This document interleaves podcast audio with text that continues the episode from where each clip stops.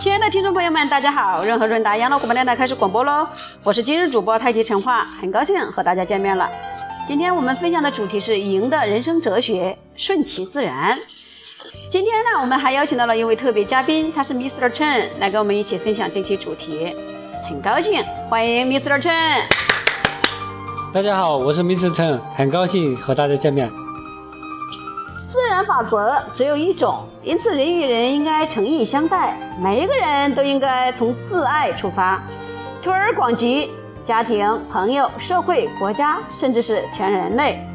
自古以来，主张顺其自然的思想家，东西方都有，只是他们对于自然的解说不一定相同。像老子的“我无为而民”自化，着重于政治上的成效，而西方斯多亚学派的“依自然而活”。则强调个人的伦理上的实践。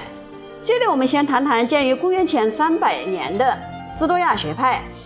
人生的目的在于追求幸福，但是什么是幸福呢？斯多亚学派认为，幸福在于人的品德，品德是人的行为符合自然法则所生的结果。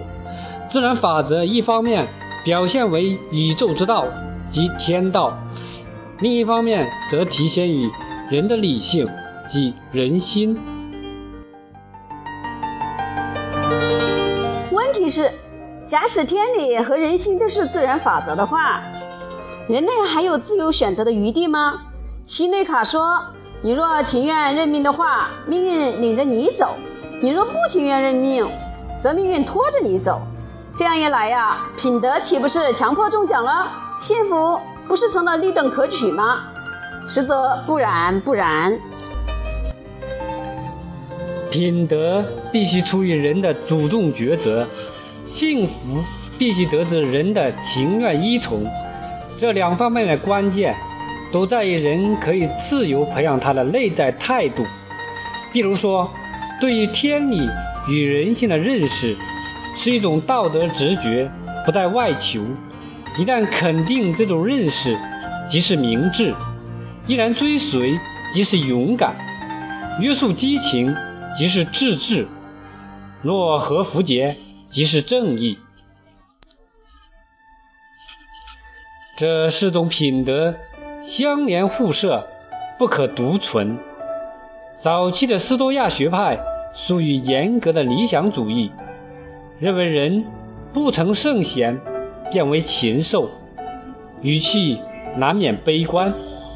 人的一生皆活在邪恶之中，至少大半辈子如此。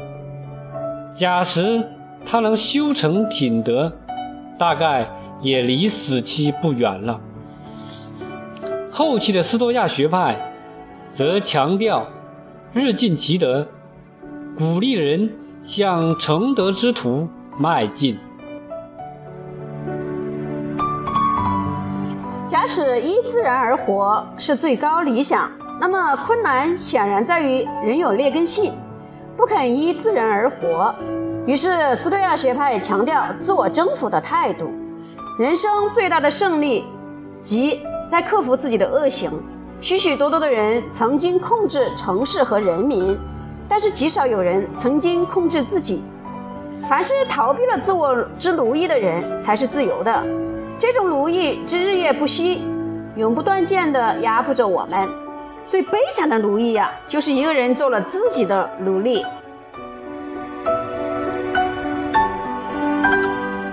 于是，自我征服即是自我解放，让天理与人心重新配合，成为人的生活指导。自然法则只有一种。因此，人与人应该诚意相待，每一个人都应该从自爱出发，推而广之，给予家庭、朋友、社会、国家，甚至全人类。由此可见，顺其自然并不需要决胜弃智回归原始，也不表示要消极无为、听天由命的，而是努力由个人开始，让人心依于天理。然后推己及人，兼善天下。